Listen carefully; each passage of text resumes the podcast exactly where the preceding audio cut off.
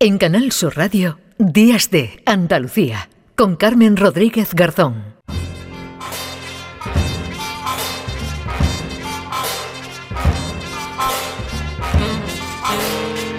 Y como siempre a esta hora, los domingos se pasa por aquí, por Días de Andalucía, Paco Reyero. Hola Paco, ¿qué tal? ¿Qué tal, Carmen? ¿Cómo estás? ¿Qué tal te va? ¿Cómo estás? Pues bien, aquí ya a punto de despedir el mes de noviembre y entrar ya en la recta final. En la recta final de año. En ¿Qué habrá después del acantilado? ¿Qué nos pasará?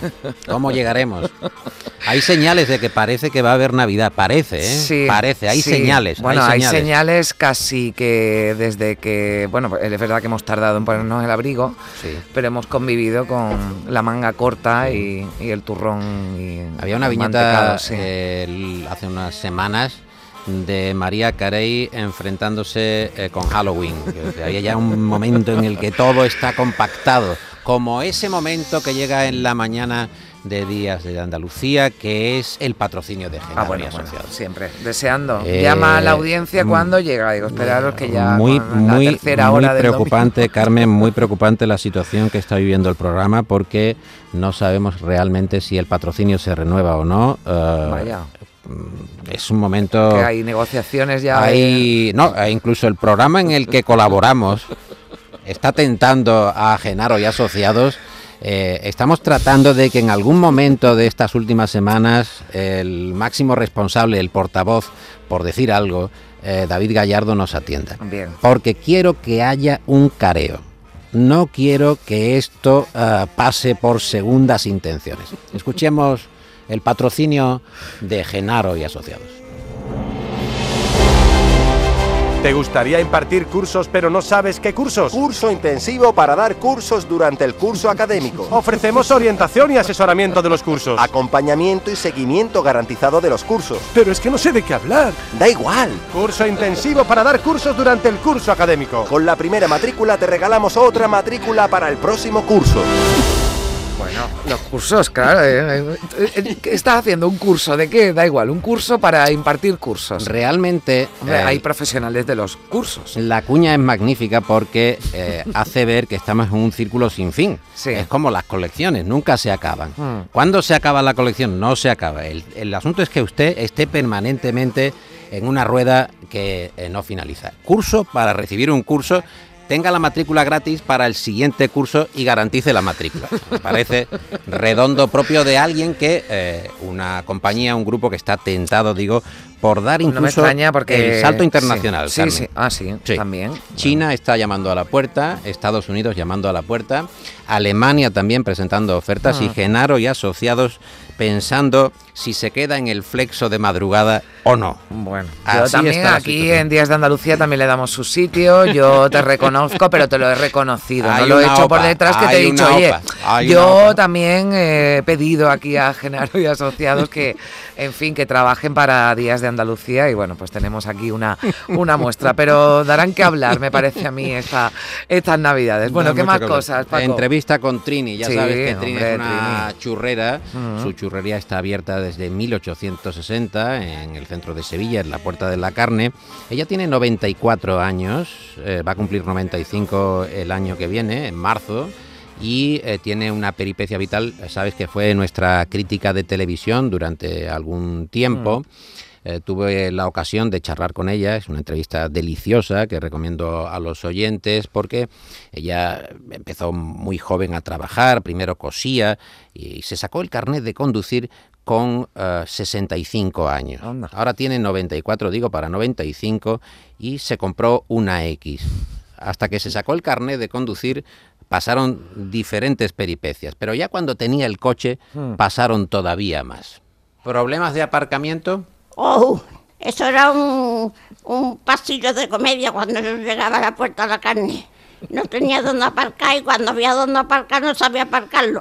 Llamaba al cocinero del bar, al pescadero de la pescadería y me paraba y todos los coches paraban pitándome. Y eso era un pasillo comedia porque ya decía, ahí viene Trini, prepararse. y ya me aparcaban ellos, si no, no podía. Como, como si fuera un equipo de Fórmula 1, la estaban esperando para eh, ayudarla. nada más venía, me venía a venir de si preparar, saber quién le tocaba a aparcarle. Y salía Antonio el pescaero, por Antonio el pescaero, Jesús el de tres de oro. Eh, y tenía...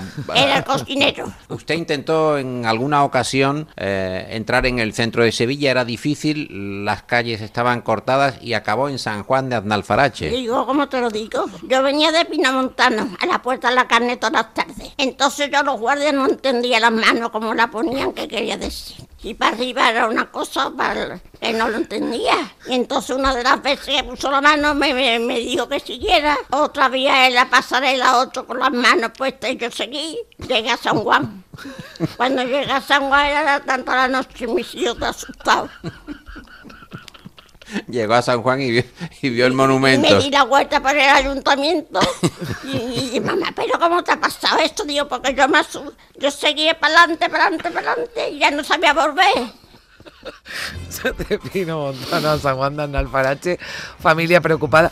Hubiera sido, o sea, montarse con Trini un día llegando al centro, como tú le, decías, ¿no? Como, como, bueno, un equipo, ¿no? De Fórmula 1 que se baja, en vez de cambiar ruedas, se salía el pescadero, el cocinero y le aparcaban el AX a Trini. Bueno, vaya. En la atención, ella es una historia, mujer maravillosa que tiene una narrativa que no creo que haya comparación en el mundo. Yo disfruto Pasillo de comedia, lo llamaba ella. Además, tiene unos recursos expresivos que digo que no, no se pueden enseñar en ninguna parte. Es una mujer con una delicadeza y una entrega, es una vecina eh, verdaderamente estupenda. Eh, hemos escuchado eh, diferentes muestras de ingenio y nos preguntamos exactamente qué es la creatividad. Jim Wilder aquel cómico tan, tan brillante al que tanto criticaron en los años 80, porque decía que era un caricato, que no tenía recursos, nos hizo reír mucho y participó en sus últimos días en un debate sobre qué era la creatividad. How do we define creativity?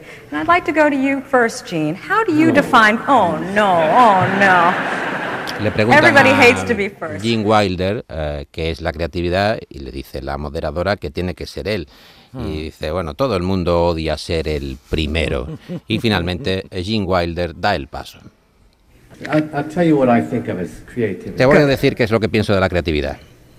Uh, Tenía 8 o 9 años. Mi madre tuvo un ataque al corazón. Cuando vino a casa, el doctor me dijo, no discutas con tu madre nunca porque podrías matarla solo un poco de presión.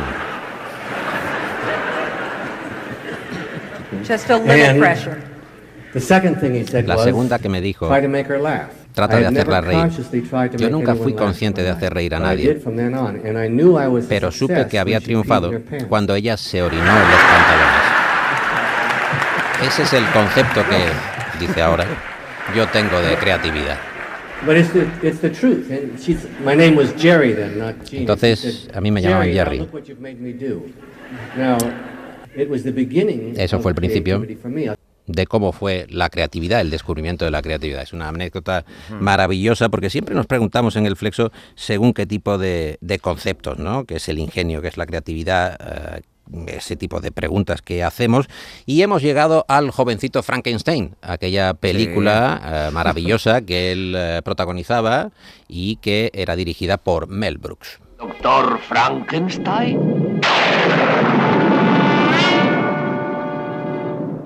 Frankenstein. ¿Me toma el pelo? No, se pronuncia Frankenstein. ¿Dice usted también Froderick? No, Frederick. ¿Y por qué no es Frederick Frankenstein? ¿Por qué no? Es Frederick Frankenstein. Tratando de evitar la maldición de llamarse Frankenstein. Es Frankenstein.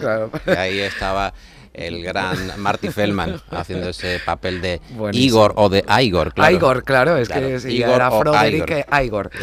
Magnífica película. Mira, hay, eh, sabes que recurrimos mucho a, a, las a los programas de las películas esta estaba concretamente en una película de Clint Eastwood, Escalofrío en la noche. Dave Garber les saluda con un poco de poesía y cinco horas de música para incitarles a ser cariñosos el uno con el otro.